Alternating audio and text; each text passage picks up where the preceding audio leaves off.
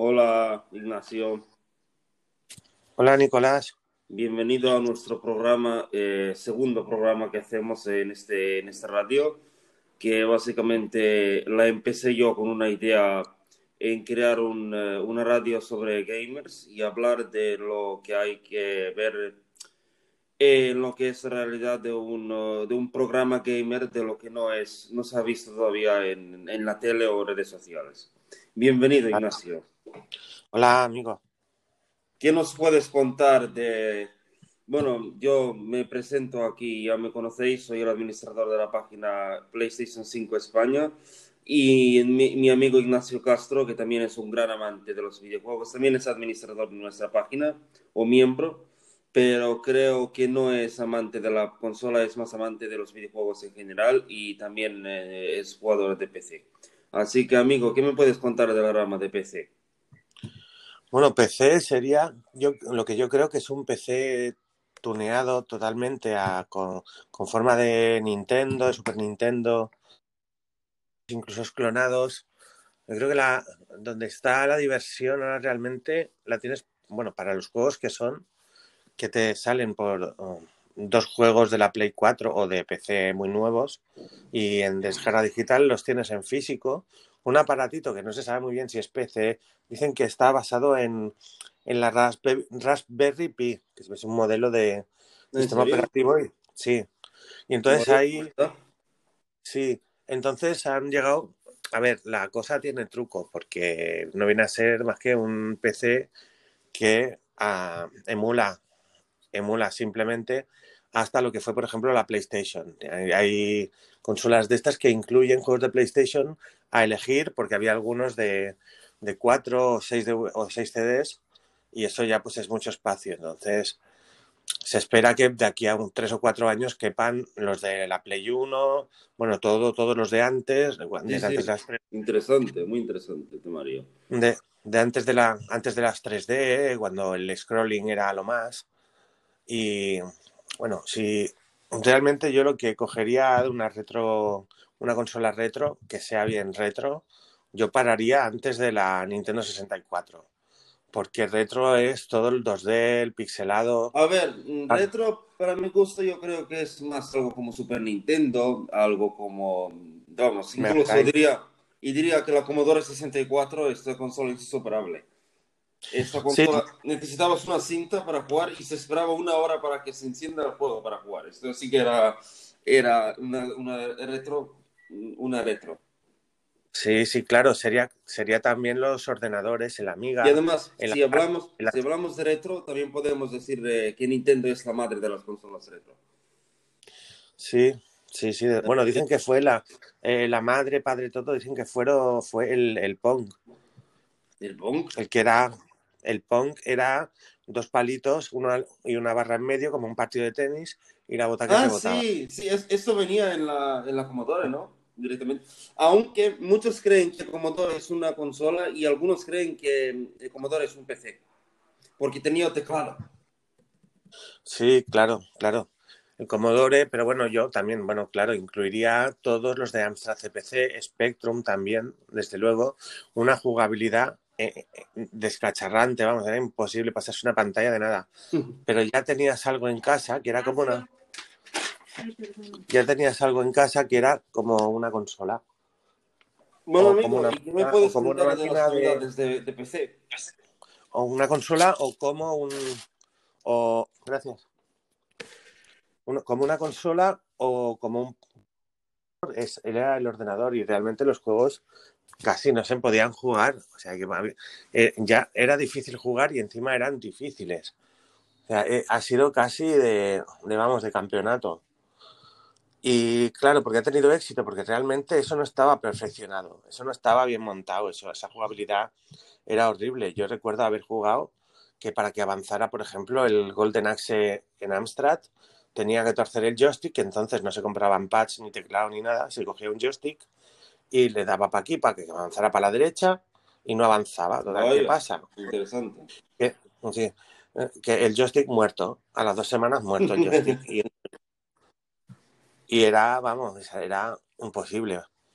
y ahora se ha perfeccionado, desde luego. Pero se, se te pasa- mucho amante de, de los juegos retro. ¿Qué quiere decir? ¿Que eres más de retro que de juegos actuales? No, no, a mí me gustan los actuales, lo que pasa que antes había estos, los retro, y bueno, hace gracia, ¿no? Porque, mira, estás jugando a un retro, pero con un mando de la Super Nintendo. Y hablando, hablando de los juegos retro, eh, del- a nuestros espectadores o oyentes en este caso, sería interesante decir que Nintendo está a punto de lanzar este mes una consola, eh, el primer Mario, de los eh, de, que cumple de años, creo que de 50 años, si no me equivoco. Mm. Eh, Mario, entonces va 30 a salir- 35. o sí, va a salir una consola en game, va a costar 50 euros retro. La primera que parece, parece consola, parece esas típicas consolas antiguas que se usaban para jugar a Tetris y eso. Pues eh, van a lanzar una consola del primer Mario. Ma- eh, Ignacio, el primer Mario, es igual te gustará a ti. So- va a ir a pilas, o va a ir, no, va a ir a carga, va a ir a carga con cargador. O sea, el modelo de la consola será de, actual, pero será retro. Básicamente tendrá car- eh, carga como si fuera cualquier consola portátil de la actualidad.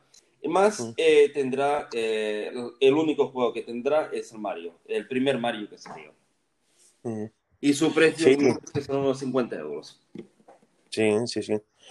Y han sacado también, creo que para Switch o alguna mm, de Nintendo, supongo la Switch, Sí, o la van a sacar el Battle Mario 35, que viene a decir que de los 35 años de, de sí, sí, Super para Mario, Nintendo Switch va a salir, sí, tiene razón. sí, Battle, Battle Mario, que será un Battle Royale. Una gran consola, diría que una de las mejores consolas que ha tenido Nintendo en los últimos años.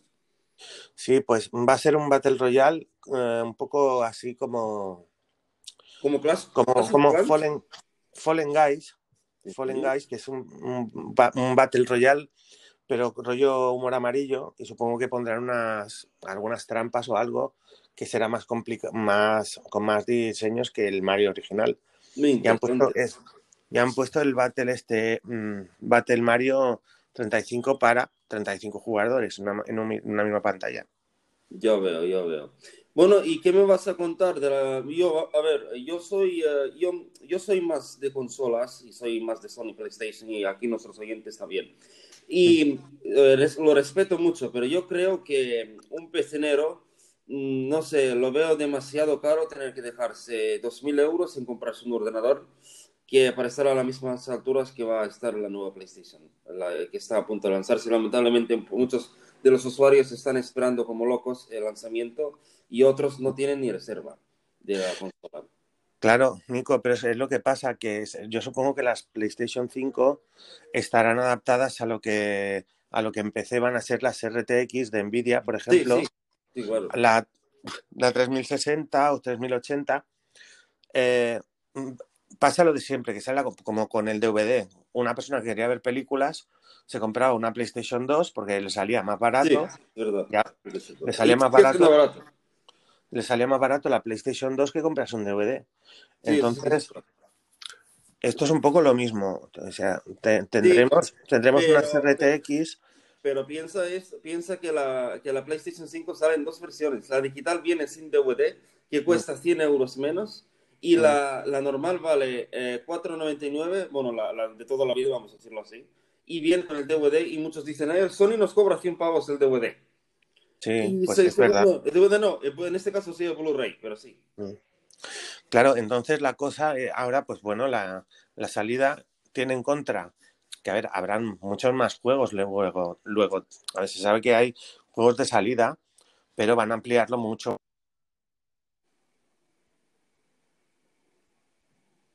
Ignacio.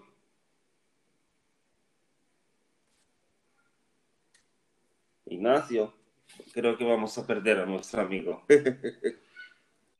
Ah, DVD. ahora. O sea, No se te la, oía. la RTX van a salir no tan, no tan caras como se pensaba, pero sí que van a salir por unos 500 euros o 400 bien bien. Eso aparte del ordenador.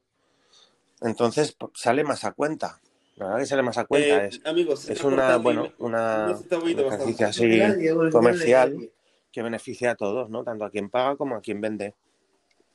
Bueno, en este caso, sí, o sea, sí, yo respeto, y sigo diciendo, respeto a los gamers de PC, pero claro, lo veo muy caro. ¿No? Eso, eso es lo que respetaba decir. Y bueno, ¿qué nos puedes contar de la, de la actualidad del WoW? El WoW, por ejemplo, es el, es el único juego, bueno, el único juego que todavía levanta ánimos en PC, según los jugadores.